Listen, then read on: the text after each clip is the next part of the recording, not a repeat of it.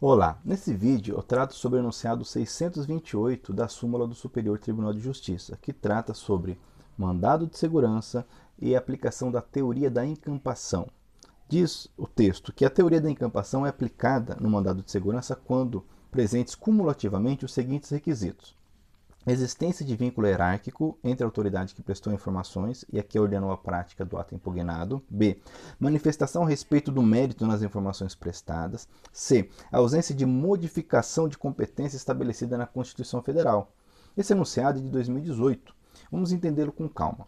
Lembrando, primeiro, então, que o mandado de segurança ele é previsto no artigo 5 é, inciso 69 da Constituição Federal, que nos diz que ele é, protege direito líquido e certo, não amparado por habeas corpus ou por habeas data.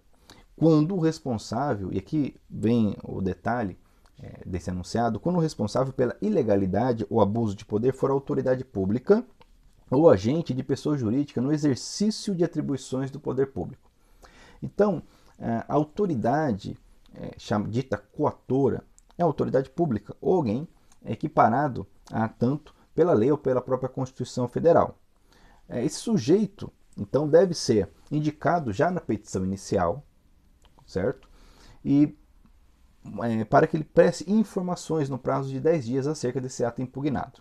No âmbito infraconstitucional, nós temos a Lei 12.016 de 2009, que trata sobre o mandado de segurança, regulamenta esse remédio, e no artigo 1 então, o caput traz praticamente a mesma redação do inciso é, 69 do artigo 5 Porém, no parágrafo único, nós temos uma ampliação do conceito de autoridade. Diz assim: equiparam-se às autoridades, para os efeitos desta lei, os representantes ou órgãos de partidos políticos, administradores de entidades autárquicas, bem como dirigentes de pessoas jurídicas ou pessoas naturais no exercício de atribuições do poder público, somente no que disser respeito a essas atribuições. Então perceba que muitas vezes, diante da complexidade do, da administração, administração pública direta e indireta, e muitas vezes até diante de pessoas é, é, que não são da administração, mas prestam serviços, é, estão exercendo atribuições de poder público, perceba que não é fácil identificar quem é a, a dita autoridade coatora. E como eu disse, o artigo 6 dessa lei de mandado de segurança determina que já na inicial seja informado quem é, então, o autor desse ato impugnado. Porque a autoridade coautora é quem pratica o ato ou quem determina a prática do mesmo. Pois bem, diante da dificuldade é, de se encontrar, é, muitas vezes, o, o, agente de forma correta, é, não raro, acontecia do mandado ele ser julgado improcedente sem análise do mérito. Porém, para não se fragilizar, não se tornar ineficaz um remédio tão importante quanto é o mandado de segurança, a doutrina e a jurisprudência começou então a trabalhar é, essa chamada teoria da encampação, hoje adotada claramente pelo STJ. Vamos analisar esses requisitos. Lembrando que encampar aqui vem no sentido de adotar, de tomar posse de algo.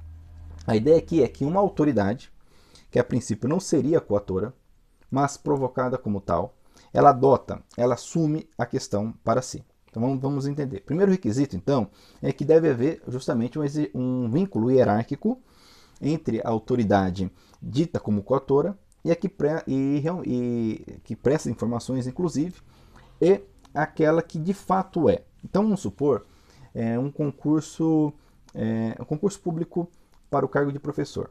Então alguém ali sofre um revés e tendo direito líquido e certo, impetra um mandado de segurança. E tem como autoridade coautora quem? Nesse caso aqui, o secretário de Estado, o secretário de Educação, o secretário estadual de Educação. Esse, então, notificado para prestar informações, o faz. Só que ele diz o seguinte: olha, quem deve, é, quem nomeia, na verdade, é o governador, não sou eu. Então, ele é a autoridade correta.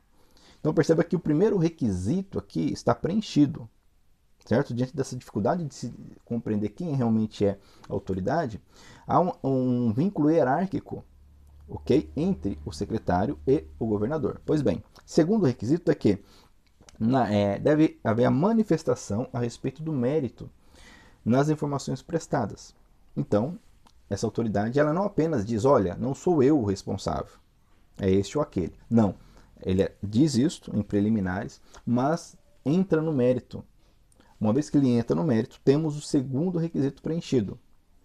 E o terceiro é muito importante que não pode haver é, alteração de competência. Então, ausência de modificação de competência estabelecida na Constituição Federal. Fazendo observação, você pode escrever aí também Constituição Estadual. Esse é o entendimento do STJ, muito embora não esteja aqui no enunciado. Então, no exemplo do secretário do, e do governador, vamos supor que aquela Constituição Estadual preveja como autoridade, é, como juiz competente, perdão, para o julgamento de mandado de segurança, é, tanto de secretário de Estado como de governador, seja o TJ. Perceba que, ao, ao, ao impetrar o mandado de segurança dizendo que o secretário é a autoridade coatora, eu, mas na verdade seria o governador, perceba que não há mudança de competência aqui. De qualquer forma, seria o TJ que julgaria. Ok? Então, presentes esses três requisitos, é possível então esse mandado de segurança ser julgado e analisado no seu mérito.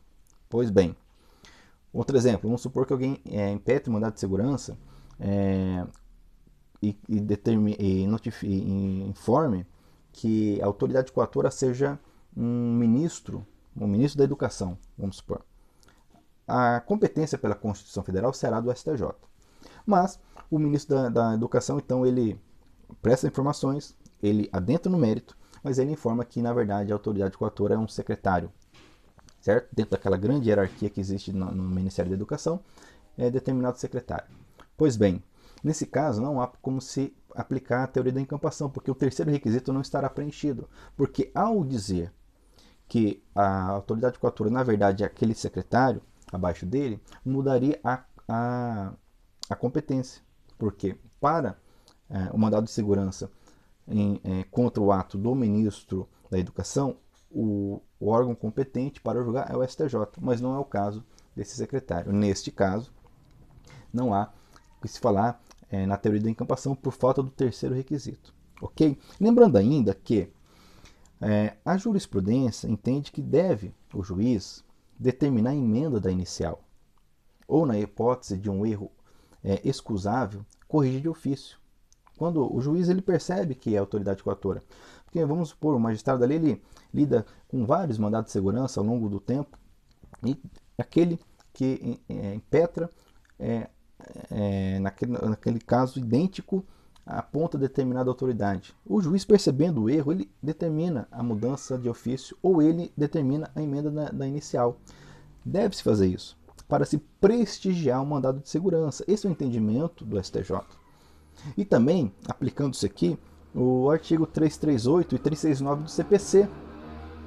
O entendimento da doutrina e da jurisprudência é da aplicação desses dois é, artigos. Só para ilustrar, diz o artigo 338. Alegando o réu na contestação ser parte legítima ou não ser responsável pelo prejuízo invocado, o juiz facultará ao autor em 15 dias a alteração da petição inicial.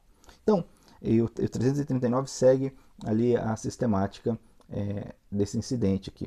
Então perceba que ao errar acerca da, do sujeito passivo, da real autoridade coatora, deve-se prestigiar o mandado de segurança, podendo se aplicar a teoria da encampação se presente esses três requisitos, ou ainda o juiz, percebendo, determinar a emenda da inicial e também, é, mesmo de ofício, perceba, é, fazer essa alteração tudo para se resguardar esse remédio constitucional, esse direito líquido e certo demonstrado pelo impetrante, ok? Lembrando que o prazo para impetração do mandado de segurança é decadencial, prazo esse de 120 dias nos termos da Lei 12.016, ok? Muito bem, e com isso nós terminamos aqui essa breve explanação sobre esse importante enunciado e sobre essa importante teoria da encampação. Então lembre-se, deve haver uma hierarquia entre a autoridade coatora e aquela que presta as informações. Essa autoridade que presta as informações deve adentrar no mérito e, para aplicação da teoria da encampação, não pode haver mudança de competência constitucional, seja federal ou estadual. Até mesmo porque, não disse, mas lembrando agora, é, para se evitar que alguém burle o juiz natural. Sabendo que seria o juiz de primeira instância, por exemplo, a autoridade coatora, é, o competente para julgar, conforme a real autoridade coatora, o impetrante, então, faz face de, de enganado e impetra diretamente no TJ, ou no STJ, ou no STF, burlando essa competência, esse juiz é, natural, ok? Muito bem, então até o nosso próximo vídeo e desde já agradeço por estar inscrito no nosso canal.